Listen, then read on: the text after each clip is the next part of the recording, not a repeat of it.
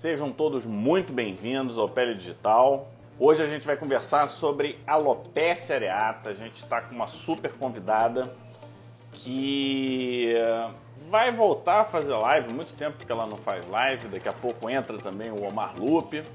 E dessa forma a gente vai conversar sobre um dos temas mais desafiadores da dermatologia. Qual, qual que é o desafio né, de você estar... Tá... Vamos pegar a área do cabelo, né? Ah, eu, eu foco só em cabelo, beleza.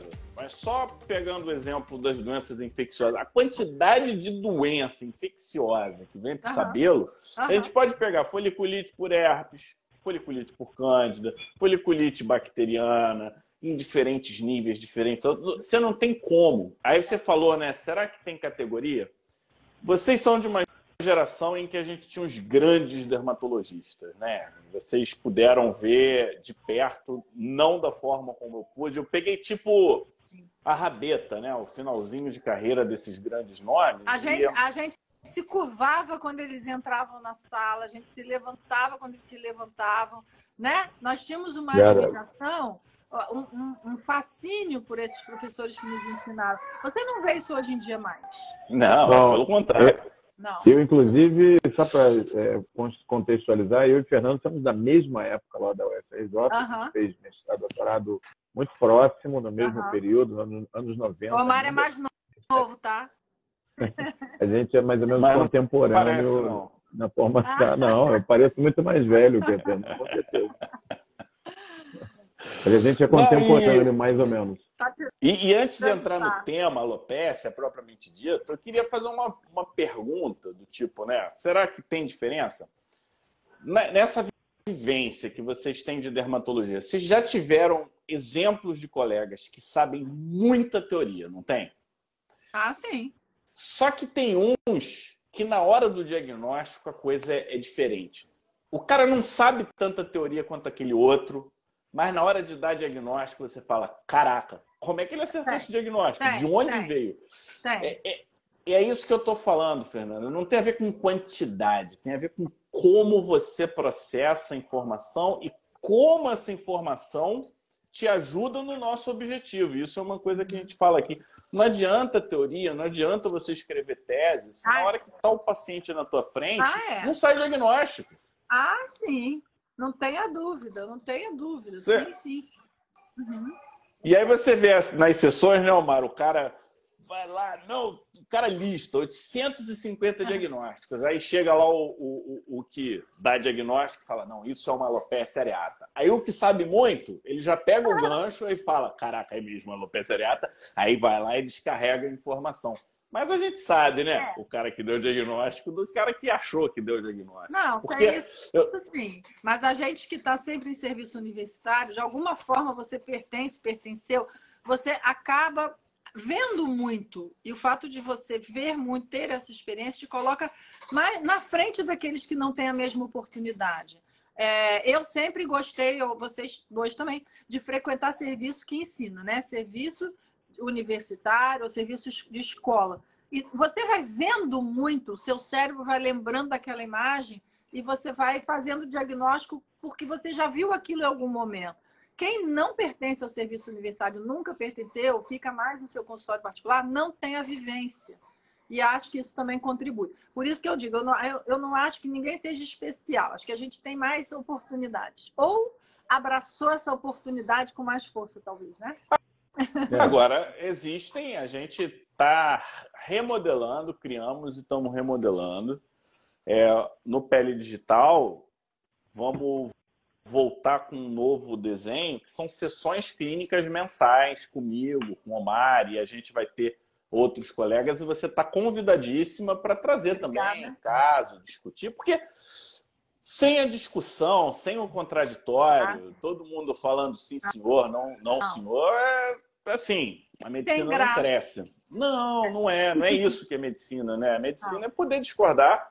Agora, o respeito é fundamental, né, Omar? É, como é que a gente discorda sem ofender, é. sem desmerecer? Então, é, Humilhar, esse né? jeitinho né? é que a gente precisa, porque não existe, eu ouço muito a palavra assim, errado, você está errado.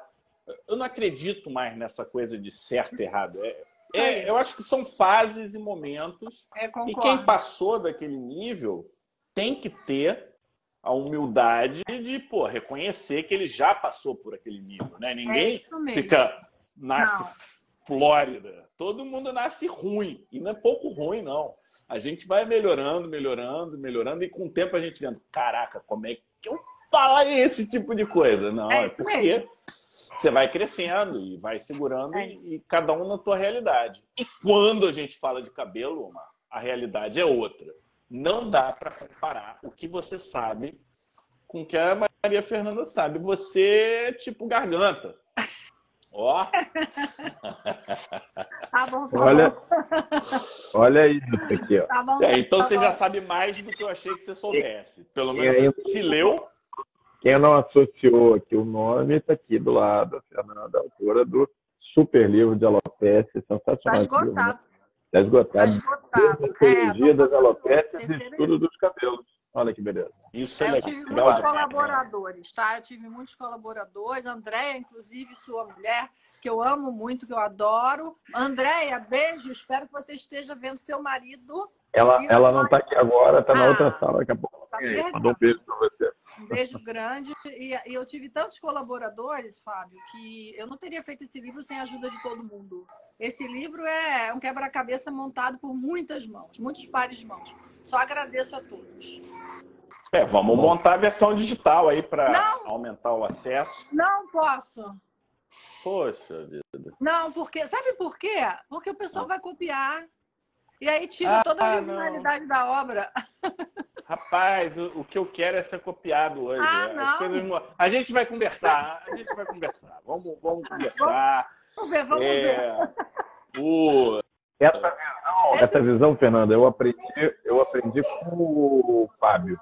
Eu também pensava assim, digital, sabe? Ah, não, mas vamos, vamos, copiar meu material, como é que vai ficar? É, mas assim, na internet, na internet o jogo é outro. Ó, o do, o do, oh, vou te falar. do infecciosa pode copiar, mas esse da Clanad, o pessoal da Clanad não aceita. É, não, mas tudo bem. Tudo, tudo é uma questão de evolução. O tema hoje é alopecia areata. A alopecia areata gente... é um desafio. Você é um tudo. desafio. É... Antes da pergunta, até dar o parabéns para a equipe do cabelo, né, Omar? Como crescemos, como evoluímos. A diferença é de quando eu entrei na dermatologia para hoje, ela é brutal. É brutal. É uma coisa assim que é. quem parou não tem ideia de onde está.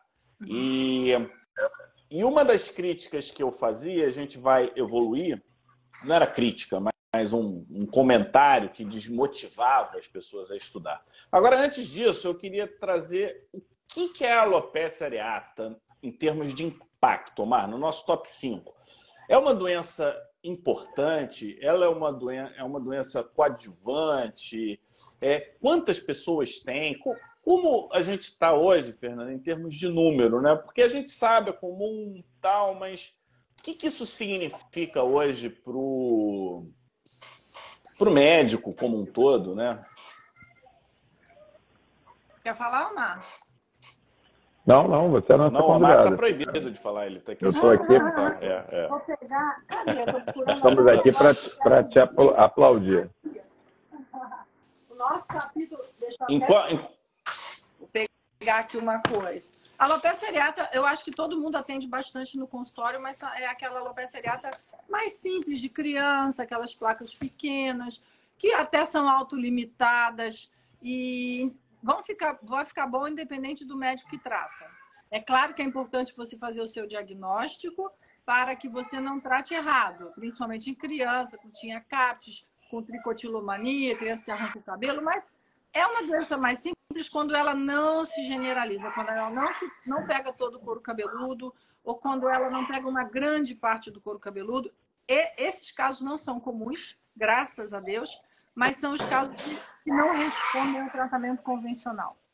Quanto mais precoce é o, o aparecimento dessas, é, dessa apresentação mais grave, seja ela frontal, seja ela aqui atrás, que é o cisaifo, né, o fiásica, ou seja ela já totalis ou universalis no corpo todo, essas é que são difíceis que nós não temos ou não tínhamos até há pouco tempo um arsenal terapêutico adequado para esse tratamento. Porque tratar plaquinha pequena de criança ou até de adulto é muito fácil. Não precisa nem ser especialista para isso, porque todo mundo já tratou, mesmo no passado, casos de alopecia areata em placa.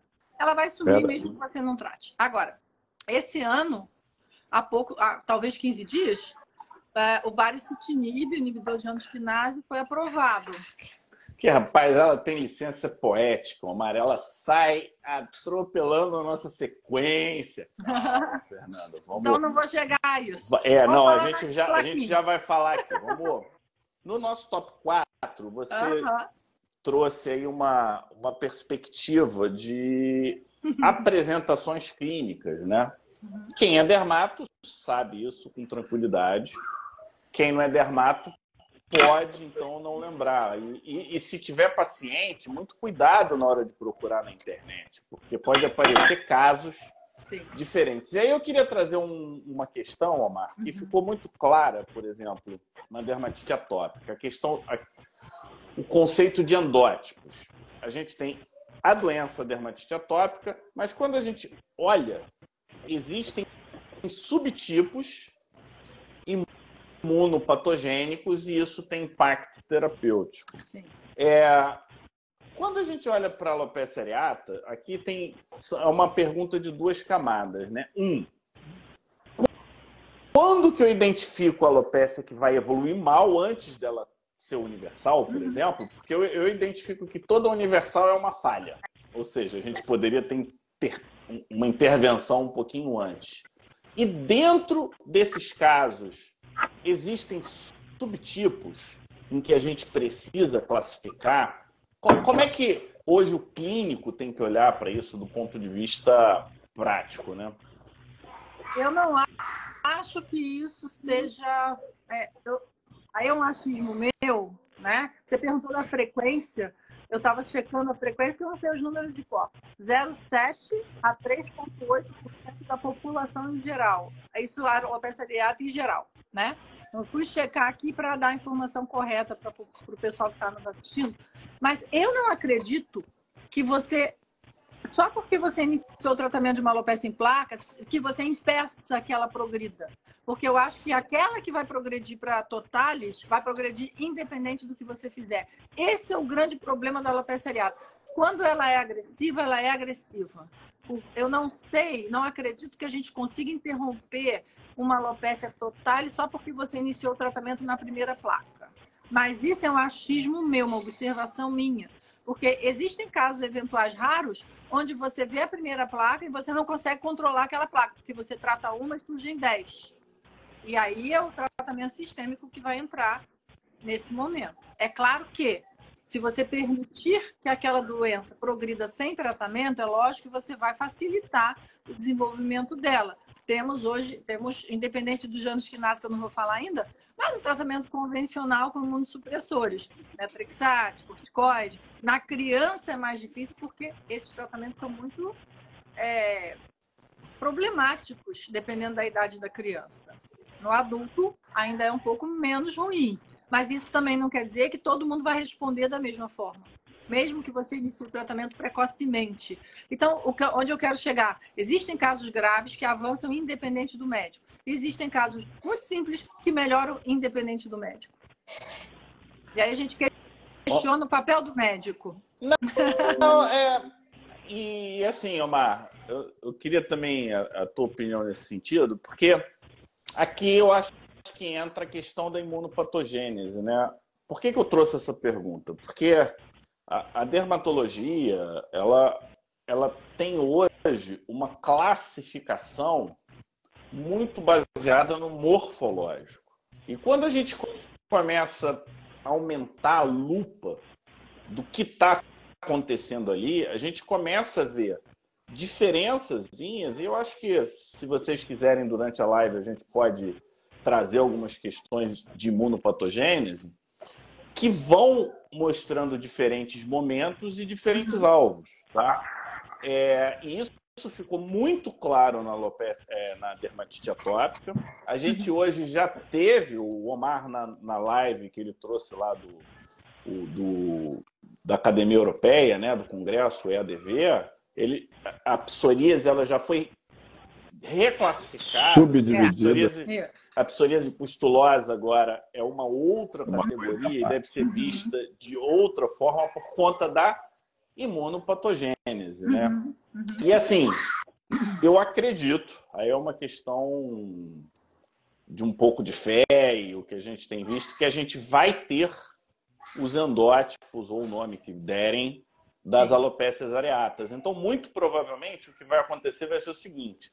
A alopecia areata convencional, vamos chamar assim, pequenas placas, autolimitada.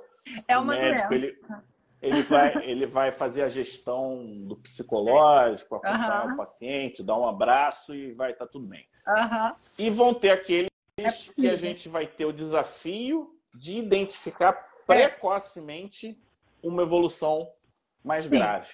E esses a gente vai ter que olhar do ponto de uhum. vista imunopatogênico quais são os próximos passos. Essa é a minha. Uma, um dos problemas é exatamente a associação com com dermatite atópica. E os outros são as apresentações, a ofiásica sifo, né, que é a, a, uma que deixa a, não afeta o couro cabeludo aqui na, só afeta o couro cabeludo aqui na frente, como uma androgenética, e a outra que vem aqui atrás como uma cobrinha dando a volta na margem. Agora, em termos de, de imunopatogenia, é muito curioso, porque a gente fala muito assim, alopecia areata, doença autoimune, da, onde há a quebra do imunoprivilégio do folículo. Né? A gente define assim, mas o líquen plano pilar também você teve a quebra do imunoprivilégio do folículo. Só que o imunoprivilégio do folículo da alopecia é um pouco, assim, melhor estudado do que nas demais. Aí a gente fala de modo grosseiro, acho que o público pode compartilhar isso e até opinar. Ah, porque o folículo, assim como o vítreo, assim como o testículo, assim como o placenta, tem uma. Um, não expressa HLA. Ele está quietinho ali, escondidinho, né? De repente ele começa a expressar, não se sabe por quê, tem um, antígeno qualquer que provoca aquilo, um desequilíbrio qualquer, e ele passa a ser reconhecido como não self. Se a gente for escrutinar isso, estudar isso muito detalhadamente, a gente vai ver que nós temos células, inclusive, que reconhecem mal e querem destruir até mesmo esses santuários que não expressam HLA. Mas não vamos falar sobre isso. Vamos pular essa parte e falar só que começamos a expressar HLA de modo anômalo no folículo e a maneira com que o, o, o organismo reage é igual à maior parte das doenças liquenoides, embora a alopecia não seja liquenoide. Você vai fazer vacuolização da camada basal. Só que ao invés de fazer vacuolização da camada basal lá em cima, você vai fazer lá na, no, na intimidade, no, na profundidade da derme, naquele folículo anágeno e somente no folículo pigmentado que é fase anágena 4, 5, 6. Cabelo branco não tem alopecia areata. Aí a gente pensa, bom, então a melanogênese tem a ver com essa, com essa imunopatogênese? Sim, provavelmente sim. Mas até hoje, ninguém sabe dizer o papel do melanócito nem da melanogênese na antigenicidade, no disparo do, da alopecia areata. Mas sabe-se que ela está intimamente relacionada não só à dermatite atópica, como também ao vitiligo. Então, são são mistérios ainda da ciência, a gente não consegue descobrir tudo. O que se sabe é, a partir do momento que o folículo expressou HLA, os, os linfócitos vão lá. O CD4 e CD8. Mas o CD8 tem um papel mais importante. Ele vai reconhecer um receptor, tem uma sigla engraçada, NKG2D, que é o receptor também para citomegalo. Será que citomegalo tem a ver com isso? Capaz de ter, né? A gente não sabe o Omar que diga essas viroses malucas se tem algum tipo de antígeno semelhante. E aí o, o CD8 começa a produzir o que ele faz melhor, que é perforina, granzima, testerogama, e aí começa aquela cascata inflamatória que os novos medicamentos, que a gente vai falar já já, não vão deixar que aquilo prossiga. Novos medicamentos não vão, não vão impedir a antigenicidade do que quer que provocou a alopecia areata, mas vai impedir que aquele, aquela cascata inflamatória prossiga, continue, continue ocorrendo. Então, Olha quem chegou aqui. falando. Hã? Visita, visita. Praia, te amo. Só, só, só autoridade. como a Fernanda para trazer a Andréia aqui, porque a Andréia raramente Andréia, prestigia. É. Andréia, e aí, a, a pessoa que mais sabe tudo, Fernandinha, amada. Eu já fiz uma declaração de amor, você nem estava presente para me amar de volta. Poxa. Onde? Cadê? Você fez? Eu já oh, fiz. Agora vai ter que assistir a live, Andréia. Agora, agora se ferrou, você vai ter que assistir. Perguntaram se vai ficar gravada. Essa aqui é a gravação do nosso podcast. Então, quem oh. quiser ouvir, a Maria Exatamente. Fernanda, a declaração de amor da Maria Fernanda para Andréia, só no nosso podcast. Nem adianta fazer propaganda do livro que você vai causar inveja, porque o livro está esgotado, tá esgotado. Né? ninguém consegue esgotado. comprar mais. Já esgotou, já fizeram outras impressões, já esgotou, já agora querem fazer outra. E o seu curso, Fernanda? Como é que tá a questão do curso? Graças Gente, o pessoal a Deus, muito bem. participou do curso dela, é maravilhoso. Como é que é, Fernanda? Fala pra gente. O nosso curso tem tudo, inclusive bastante coisa de alopecia areata. E nós estamos já pensando em colocar novas aulas, porque as informações vão também surgindo na velocidade da luz ou, ou mais rápidas, né? Se é possível. O curso é um curso didático, é um curso bate-papo, igual como a gente está fazendo aqui, mas com todas as informações, André. Ele é muito gostoso de ser ouvido Não, e visto. Eu tem duas alunas que estão, que estão fazendo, estão amando o curso. Amando. Tá Ó, parabéns. Ele, é dinâmico, ele não Doutor André Torres comprou sensacional, Opa, Tá vendo, gente? Por isso que eu tenho que falar do curso da minha amiga. alguém tá alguém aqui já fez curso de mono? Você vê que a Andréia nunca.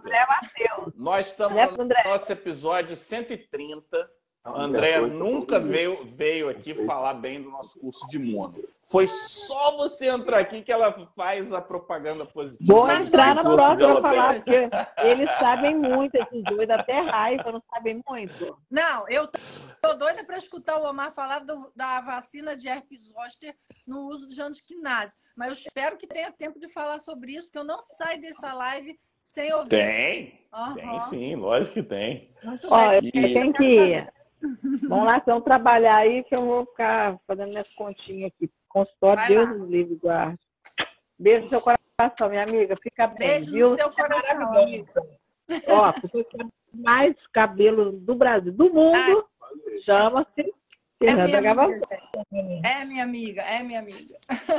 Ó, vou mandar um monte de coraçãozinho para a Andréia. O curso dela é maravilhoso. Beijo. Mandei coraçãozinho. Beijo, obrigada. Tchau. Eu estou. Ó, aqui já tá até falando aqui, ó. Isso, é isso aí, Arlete. É isso aí. Não, Nosso curso de mono foi meu. Eu vou pessoal, falar, pelo menos. Uma coisa, eu vou falar uma coisa. Não, mas aqui a gente é amigo. A gente é amigo e, e as informações se complementam. E a alopecia areata é um ponto de união. Então, não, não é, dá para saber né? alopecia areata sem saber imunologia. Então, eu acho que o pessoal tem que fazer o curso de imuno para entender esses receptores, esses antígenos, essa interação do, do linfócito CD8 e CD4. Quem é o CD8? Se chama assim, se mudou de nome, resposta TH1, TH2 já mudou de nome. É tão rápido que aquilo evolui que você vai ler um artigo, você vê, e não, a nomenclatura já mudou, e não, o IL descobrimos a interleucina diferente. Tudo isso a cada dia muda. Então, não tem como entender a alopecia areata sem fazer um curso de imunologia tá certo? É dermato, né? É, dermato de modo geral, alopecia areata especificamente, mas dermato de modo geral, não tem como saber dermato sem um curso de imuno. Você nunca vai entender mecanismo de ação de medicamentos se você não fizer um curso de imuno. Não tem como. Verdade. Inclusive, Fernanda, tá para você vai falar das novidades recém-aprovadas, mas a gente tem uma super novidade para o início do ano, tá previsto, né, que é o Riclifitinib, em vias ah, de aprovação, deve estar saindo em janeiro. Estou animada, então, assim, é janeiro, é? Eu nem estava sabendo. Janeiro, parece que em janeiro. Já vamos então, ter que atualizar o livro, né? Nossa! Então, a gente então, tem muita tá segunda edição. Segunda edição, principalmente por causa dos inibidores de anos que Não, então, é. a, gente tem, a gente tem um livro, um e-book. A gente tem um livro é... de, de, de inibidores de JAK. A gente já tem publicou com os cinco aprovados no Brasil. Já vamos, então, Omar, incluir o, o Hitler que foi aprovado agora em junho, né? Então, já que a gente está falando não, disso... Esse ainda não.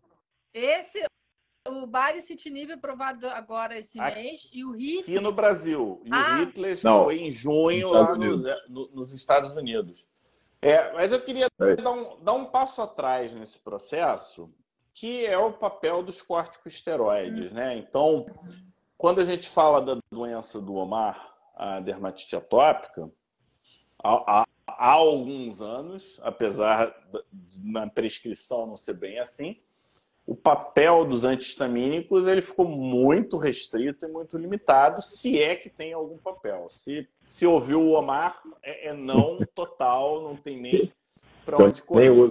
Mas você sabe, ô Fábio, que pessoal antigo da, lá dos Estados Unidos, a, a professora Antonella, a Amy McMichael, até a doutora Vilma Bergfeld, eles ainda usam muito antihistamínico na alopecia areata de crianças que têm também dermatite atópica. É um dos critérios, a não ser que tenha mudado hoje, um dos critérios de tratamento, um dos, das opções terapêuticas para crianças pequenas, porque são poucas as opções terapêuticas para crianças pequenas, é o antihistamínico. Agora, é o mastócito que está participando disso? Ou o antihistamínico, assim como o minoxidil, tem efeitos que não conhecemos?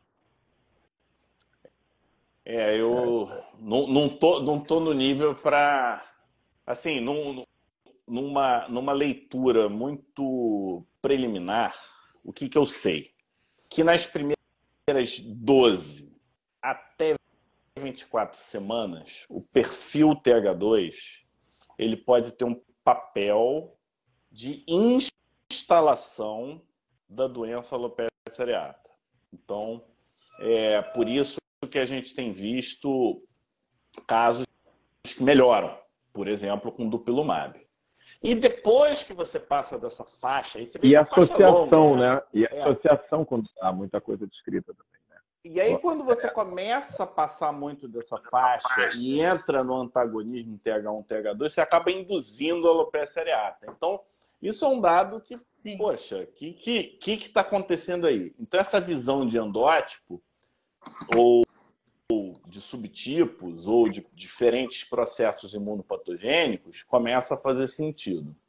E aí a gente começa também a entender que tem as alopécias areatas não imunes, ou seja, tem, você tem caso que responde absolutamente mal a, corticoide, mesmo em doses gigantescas, não tem? Eu não tenho muito caso de alopecia areata, tem. mas eu lembro de alguns que você fica assim, caraca, ignorou o corticosteroide. Uhum. O que está acontecendo? Então, é. parece que alguns gatilhos ignoram e aí o pessoal começa a vir Não, com mil teorias. Aí, mas eu acho assim, minha opinião também de observação, quem é quem vê muito pode me corrigir. Eu percebo assim, quando você pega logo no começo, o corticosteroide, quando em uso, vai conter. Só que você vai ter um limite para usá-lo. Então, em algum momento, você vai ter que reduzir a dosagem, suspender, trocar para um outro, e aí começa a desgraça a acontecer de novo. Diferente de uma pessoa que já teve alopecia areata mais antiga, onde a inflamação, a resposta dos linfócitos ali peribulbares já não existe mais, aquela inflamação não existe mais ali. Pode ser até que o gatilho ainda exista, mas ali, não, se você fizer uma biópsia, não vê mais célula.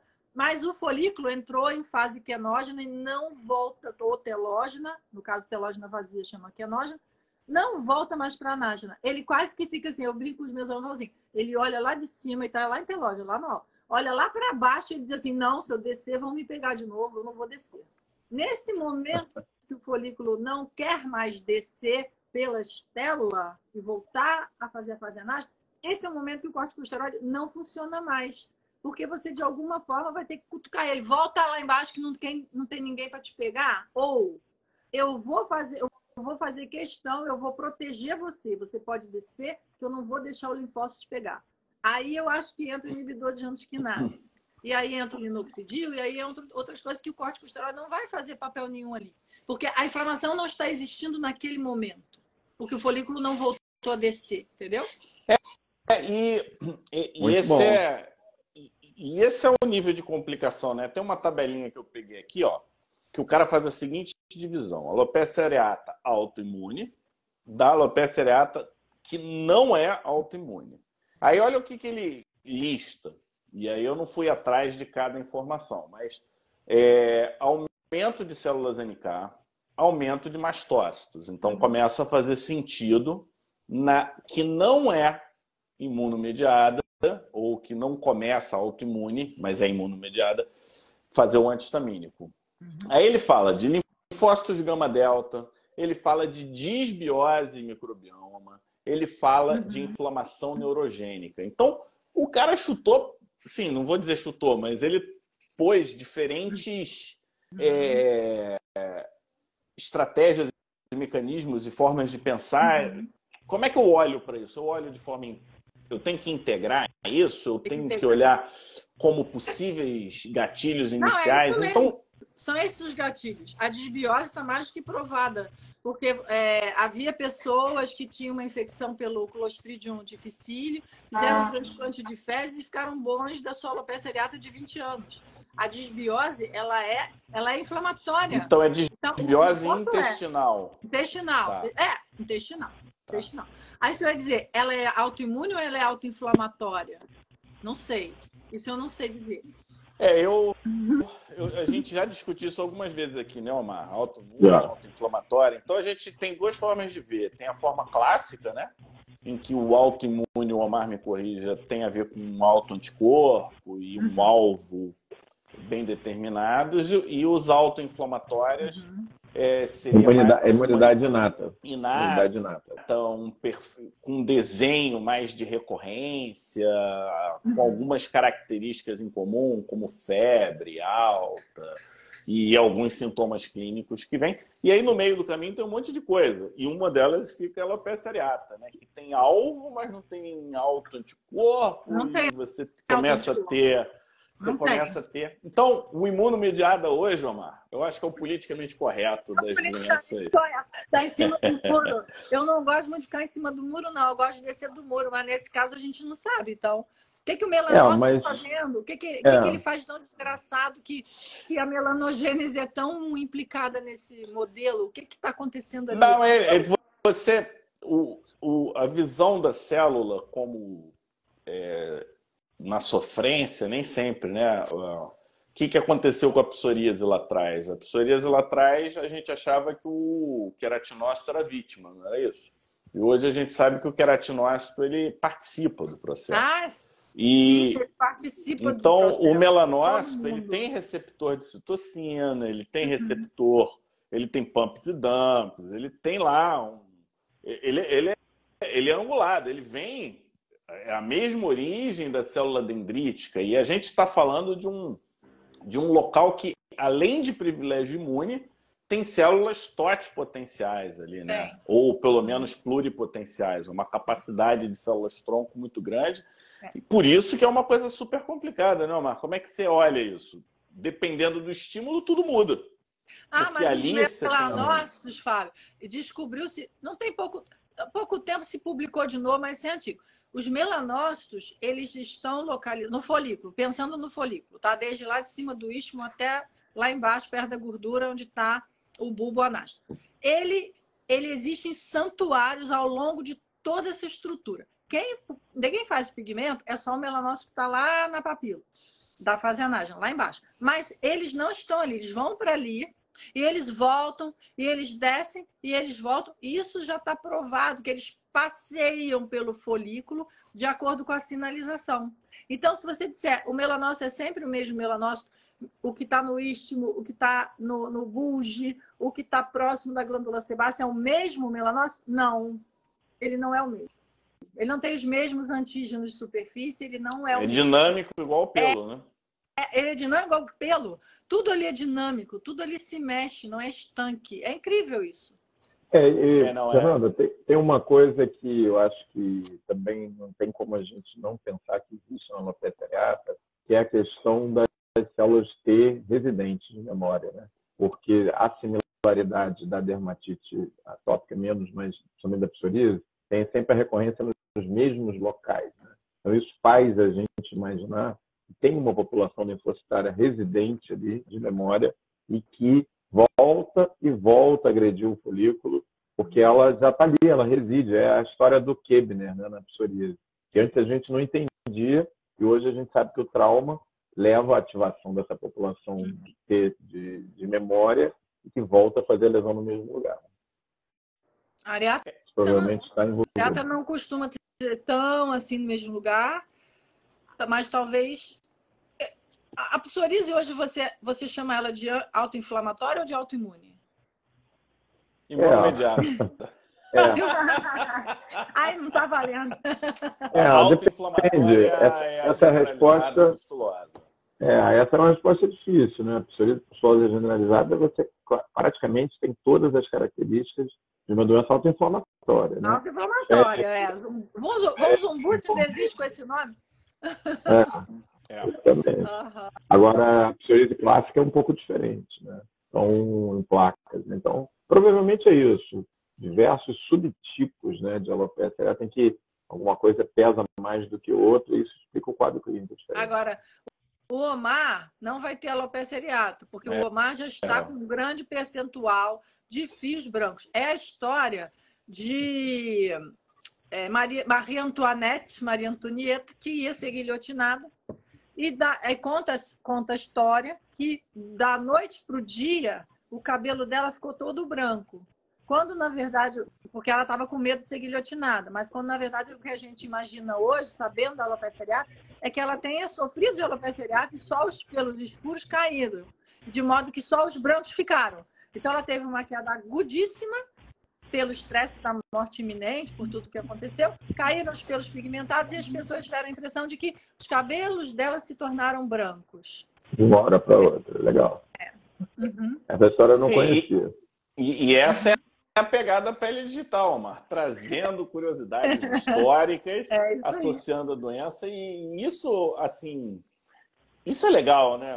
Porque às vezes a gente fica naquela sofreguidão de saber, saber. Não, se diverte no processo, cara, tem coisa legal. E, e aí eu vou trazer um ponto que, que eu acho que vai botar na mesa a, a, o tipo, a parte mais interessante, ou pelo menos o que muitos provavelmente querem ouvir hoje aqui, que é a sinalização, né? Porque a gente olha de fora para dentro, a gente vê o fenótipo, morfologia. A gente não sabe tão bem tal, beleza. Pô, mas é alopecia areata, um vai ser grave, a maioria não. A gente vai acompanhar um pouquinho, ficou grave. E aí, de repente, a gente começa a olhar um monte de célula. Pô, célula de memória, célula gama delta, a gente ter célula CD8, MHC, caraca, tem que lembrar disso tudo. E aí a gente tem um reducionismo aí, Omar. Não importa se é não imune, não autoimune, se é autoimune. o papel do interferon gama é ah, gigantesco na é. alopecia areata. Mas é, é in... eu acho impressionante, Fábio, porque ele é, ele é importante em várias doenças. O organismo não tem tantas armas assim. Ele usa as mesmas armas e provoca doenças tão distintas. Como que é isso? Contexto. Incluindo a psoríase. Essa é a né? resposta. Psoríase. É, interferon é extremamente importante na psoríase. É, o, o grande erro é olhar para uma coisa só. É sempre no contexto. É no então, contexto. é. Então, o mesmo interferon em diferentes células vai agir de diferentes formas. Impressionante e... isso. É. Mas então... ele é um antiviral. O, o interferon gama é um antiviral. E aí você Ele é um antiviral, antitumoral. Ele antitumoral, é um intracelular. Mas aí, é, é, se é... pensar na placa de psoríase, nunca vai ter uma verruga em cima. É difícil, eu até já vi. São casos raros. Normalmente nem você tem. Verruga nem infecção secundária, você não vê. É, é, é, mais difícil, mas principalmente viral. Você quase não tem infecção viral em cima da placa de psoríase. O né? ambiente e se, tiver... É e se você tiver uma infecção secundária, a psoríase às vezes some ali. É uma, ao mesmo tempo que o streptococcus pode gerar, né, psoríase butata, que aliás agora isso também está mudando. Esse negócio de butata relacionado à infecção bacteriana está mudando bastante. Depois vocês podem até falar sobre isso. Mas você normalmente não tem o vírus ali por causa do interferon gama. Na alopecia areata, isso não está esclarecido. Qual é o papel viral ali? Esse interferon gama é o mesmo? A gente tem interferon gama A, B, C, D e? É capaz. não sei.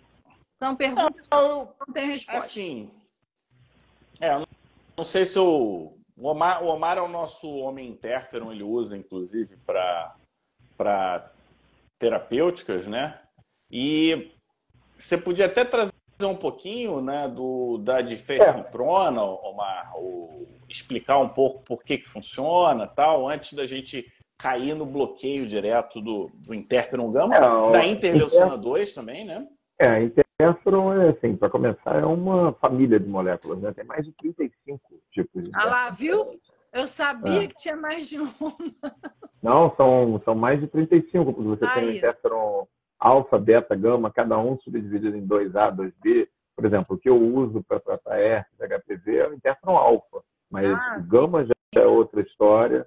É, você tem uma importância, é, você tem uma substância, uma, uma importância gigante, por exemplo, do interferon no lúpus, né? Tanto é que hoje o principal novo elemento para você controlar o lúpus sistêmico é um bloqueador de interferon, né? o Safnella é isso, o bloqueador de interferon. Então, assim, você falar de interferon é como falar de corticoide. Você tem vários subtipos com diferentes, grosseiramente falando, interferon alfa e beta, é, que são os interferon tipo 1, eles são antivirais e antitumorais. O interferon gama ele já não é tão com ação antitumoral e tão, e tão importante para vírus. Mas vai ter outras, é, ele é mais voltado para o desencadeamento de resposta TH1. Né? Então, assim, depende muito o, que tipo de interferon você está usando e, como o Fábio falou, em que momento da doença. Né? É. E você usa anti-TNF-alfa para tratar alguma doença como psoríase, doença de Crohn, e você anti -TNF, pode... não, anti... Anti-interferon não, anti... Não, anti TNF-alfa. É que ela não, já mudou, não, que mudou para TNF. TNF ah, tá, já mudou. Você usa um bloqueador de anti-TNF-alfa, ah. qualquer, para tratar é, psoríase, para tratar a doença de Crohn, você pode desenvolver alopecia areata. É um dos efeitos é, é, paradoxais mais comuns. Você pode desenvolver a própria psoríase de couro Você tem muito caso? Tenho caso. Porque... Tenho, porque, porque eu tenho muito paciente com anti-TNF, eu nunca ah, tive alopecia areata. Tem. Não, não tem, meus, tem alopecia areata. Uhum, é um dos mais comuns. Alopecia areata e alopecia psoriasiforme, né? Só que a alopecia areata, ela é, ela é like. Ela é parecida, mas ela não é idêntica. E se você continua tratando, as duas podem sumir. Tanto a, a doença psoriasiforme como a alopecia areata like pode desaparecer, mesmo que você não suspenda a medicação. É um desbalanço, sabe? Tipo a síndrome íris na AIDS, quando você começa a tratar, faz aquele desbalanço. Eu acho que é um desbalanço também. E, geralmente é autolimitado, não significa que você tenha que suspender a medicação. Mas acho interessante é, que eu... a, a, cura causa doença. É, eu tenho alopecia areata relacionada ao tratamento de, é, de dermatite atópica com, com dupilumab. Uhum. Não tenho com inibidor de JAK, mas tenho com. E isso está tá, tá descrito, né? Não, inibidor de JAK não, com anti-TNF-alfa. Eu falei é, com anti não, com... É, não, pois é, mas está descrito com uhum. dupilumab também. Né? Isso. Tem, tem as duas coisas. É, pacientes abrem o quadro com dupilumab uhum. E tem pacientes que têm PSRAT e dermatite atópica e melhoram o dermatite atópica e dá alopecia Isso mesmo. É um, é um desbalanço imunológico. Isso aí. É, eu acho que isso aí, Fernanda, eu, eu encaro como aquele brinquedinho que tem naquelas praças públicas europeias. Você já deve ter visto, né? Os caras botam um sistema de buraquinho no chão e a água fica saindo naquele jorrinho. Uhum. E as crianças ficam ali brincando. Né? Ela tapa um jorrinho, tapa Sim. o segundo, aí o terceiro sai mais forte. É. Eu acho que é mais ou menos por aí, né? Um sistema de vasos comunicantes. É. É. Agora, o, eu não gosto de fazer imunoterapia de contato, não gosto muito. Mas o que eu entendo. Você fala o quê? De fensiprona? É, eu não gosto de fazer. Mas, se você for fazer, o que, você, o, que, o que a gente provoca é uma mudança no padrão de liberação de citocina. Você provoca o eczema de contato, e as células que vão agredir o eczema de contato são as mesmas que estão fazendo a alopecia areata, e com isso você, diz, é, digamos assim, é, tira a atenção do inimigo, distrai ele para uma distrai, outra não. guerra. Trai ele para uma outra guerra, né? Imunológico crosstalk, é o nome disso. É interferência é. imunológica. Você está fazendo um, uma mudança de é. via. Acho que é o nosso segundo, segundo episódio do nosso podcast aqui, que já está no número 130, eu acho. É, a gente fala sobre imunológico crosstalk, que é exatamente essa confusão gerada por dois ou três ou mais é, induções imunes, e aí você acaba tendo uma resposta diferente daquela, né? Que estava acontecendo. Agora eu queria trazer essa questão exatamente. A gente olhou para a lesão, a gente olhou para a célula, a gente olhou para o folículo e agora a gente está olhando para citocina, a gente está olhando para aquela determinada molécula. E isso eu acho que está fazendo e está mudando o jogo na alopecia areata, uma doença uhum. que nós nunca tivemos uma medicação aprovada por é, pelo menos sistemas regulatórios para tratamento de formas graves, moderadas a graves, uhum. que eu seria legal até definir o que é moderado e grave para o pessoal, Fernanda, e e trazer como é que está a sua perspectiva, né? Aí a gente está falando dos inibidores de JAK, já temos um aprovado oficialmente no Brasil, o, o baricitinib. No nosso livro já está lá, então é, eu acho que é um momento de empolgação. Igual o Omar fica empolgadinho quando a gente fala dos novos tratamentos para dermatite atópica, você deve estar também com essas perspectivas para alopecia areata, não está não? Conta aí para gente um pouquinho. Eu estou, assim, eu estou dividido, igual a Jana Spinazzi, estou com duas caras aqui. Só o receptor. Estou com duas caras, porque ao mesmo tempo que eu estou muito na expectativa, que eu já tenho uma, alguns pacientes na fila de espera, ao mesmo tempo eu tenho um certo receio em função dos efeitos colaterais que, pela minha falta de experiência em usar, então eu me, vou me deparar. Então, são pessoas que vão começar, dependendo do ritlicitinib, é aprovado acima de 12 anos de Vou levantar assim, as duas mãos. Cara, você passou por... Eu passei por essa fase, né? Porque a tua visão é a seguinte, caraca, esse troço tem tanto lugar, como é que eu vou fazer uma inibição dessa? Isso não vai dar bom. Só que eu lá atrás eu esqueci de um detalhe. Ele só funciona quando está ativado. Ah, claro. Entendeu? É diferente de um bloqueio de receptor. Só funciona quando está ativado. A é. meia vida é curta. Não, eu sei. Entendeu? Mas, então, mas eu tenho receio, eu, é, assim, um, uma, um uso a longo prazo, começando com uma criança de 12 anos. Eu sei que o pessoal da Reumato já usa mais tempo, né? Mas a, o, o baricitinib é acima de 18, mas o Hitler é acima de 12. Eu vou usar 10 anos aquilo ali, não vou conseguir retirar, porque vai voltar. E ao longo do tempo, será que não existe um efeito colateral ainda não descrito? É o que eu penso. Ah, e o que eu mais tenho Provavelmente receio, vai chegar aí. É. O que eu mais tenho receio ainda são os, os fenômenos tromboembólicos, cardiovasculares, mas a alopecia areata, a população afetada é mais jovem. Então, uma, a minha chance é muito menor do que se eu tratar uma, uma pessoa com mais de 40 anos. A alopecia areata é uma doença de jovem. É outra coisa curiosa. Será que é porque o cabelo ficou branco e aí não tem mais? Não sei. Cara, quem usa corticoide, não, não Quem usa Olha corticoide? Só, é, é, essa dúvida todo mundo tem mesmo quando começa mas assim, eu já estou usando bastante inibidor de JAK por causa da dermatite atópica. Ah, né? Aí para a alopecia está chegando agora, é. mas para DA a gente já tem experiência com abrocitinib, com o Mas em adulto? Em e com base. em adulto? É, adolescente também e adulto, né? É. E assim, eu vou te falar, é, eu não vejo esses efeitos colaterais todos. Não, em adolescente eu não espero ver. Eu, eu não, não espero ver em criança é, e eu não espero ver adolescente, tá certo? E como eu Agora, falei, eu adoro a faixa etária da alopecia areata, é uma faixa etária é. trabalhar, que as pessoas não costumam ter problema. Agora, não tem comorbidade? Tempo, né? Eu não sei. É, as comorbidades, a polifarmácia, isso não vai existir muito na, é. na adolescência. Mas, mas, ao longo do tempo. Olha, não... olha da seguinte forma: você tem lá a célula. Então, pensando lá no sistema hematopoético o corpo está mandando produzir. Quando você manda produzir, você aumenta a quantidade de receptor para aquela determinada situação. Você está aumentando. E aí você coloca uma medicação que entra na célula e faz uma inibição competitiva. Não é um bloqueio. Ela vai, ela vai competindo com, com o que está acontecendo.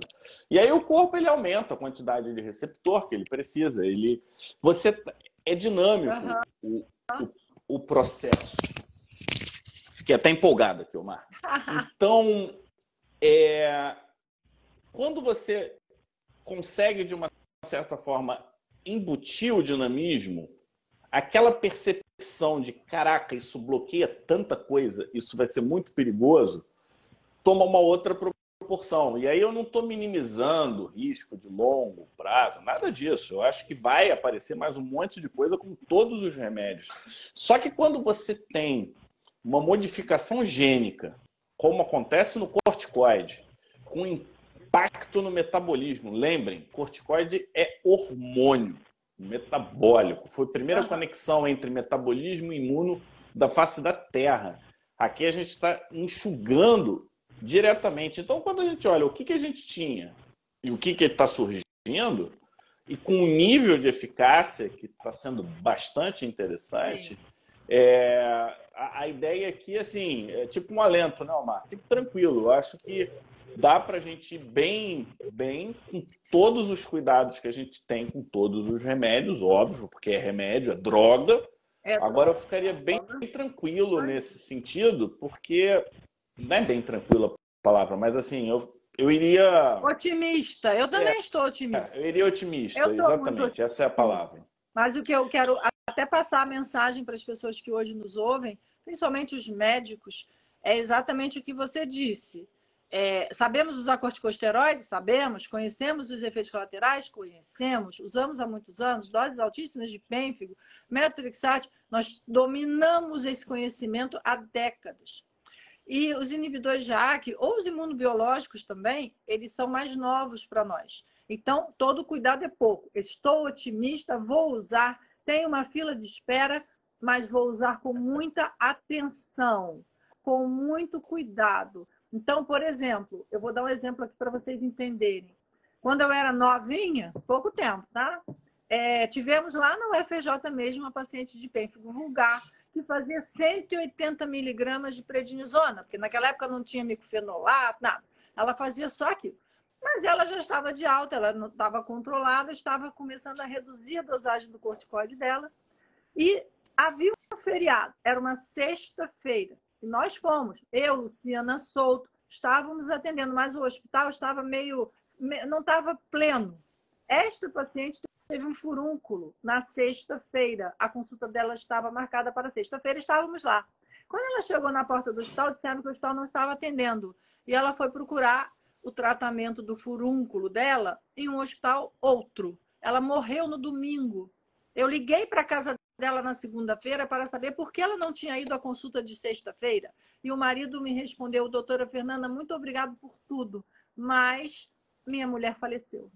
Depois eu quis saber, septicemia por um furúnculo. Então, veja, não estou comparando um com o outro. Estou apenas dizendo que temos que estar atentos, observar, marcar consultas próximas, verificar os exames, avisar o paciente quais são os sintomas ou sinais que ele pode ter, estarmos disponíveis para que eles venham a nós quando tenham qualquer dúvida em relação ao seu tratamento. Isso é algo que é importante que todo mundo aqui ouça.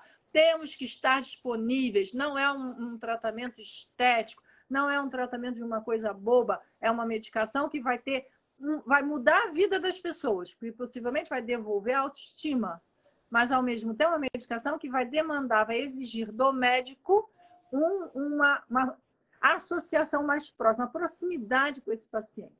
Principalmente nessa fase de descoberta, né? De é, eu, eu queria fazer coro com a Fernanda. É, uma tendência que a gente tem na dermatologia nos últimos 20 anos, Fernanda, foi o uso dos imunobiológicos, que são medicações que, pelas características do imunobiológico, é, alguns deles a gente nem precisa pedir é, exames e pode ver o paciente a cada três meses, quatro meses. Não é essa até mais tempo, né? O duplo você pode ver o paciente a cada seis meses. Não é essa a realidade com o inibidor de JAK. O inibidor de JAK a gente tem que estar mais próximo do uhum. paciente, mais, é, tem que estar mais no dia a dia do paciente. Concordo gênero numerical com você, exatamente isso. É, a gente já até trouxe a ideia de que o inibidor de JAK provavelmente, não, não na alopecia areata, eu acho, mas em alguns contextos, a gente vai começar a ter jogo de dose, ajuste, entrada e saída, deixa, deixa a curto prazo, uhum. dose de ataque para momentos de crise. Eu, é, é, como eu enxergo os inibidores de JAK. Mais uma vez eu agradeço a presença de todos. E para quem está pensando, Fernanda, será que eu preciso estudar imuno? No fim desse mês a gente vai ter o último Imuno 2.0 de 2023 uhum. para quem quer se atualizar, relembrar conceitos e poder tratar da melhor forma o seu paciente com alopecia areata. Grande abraço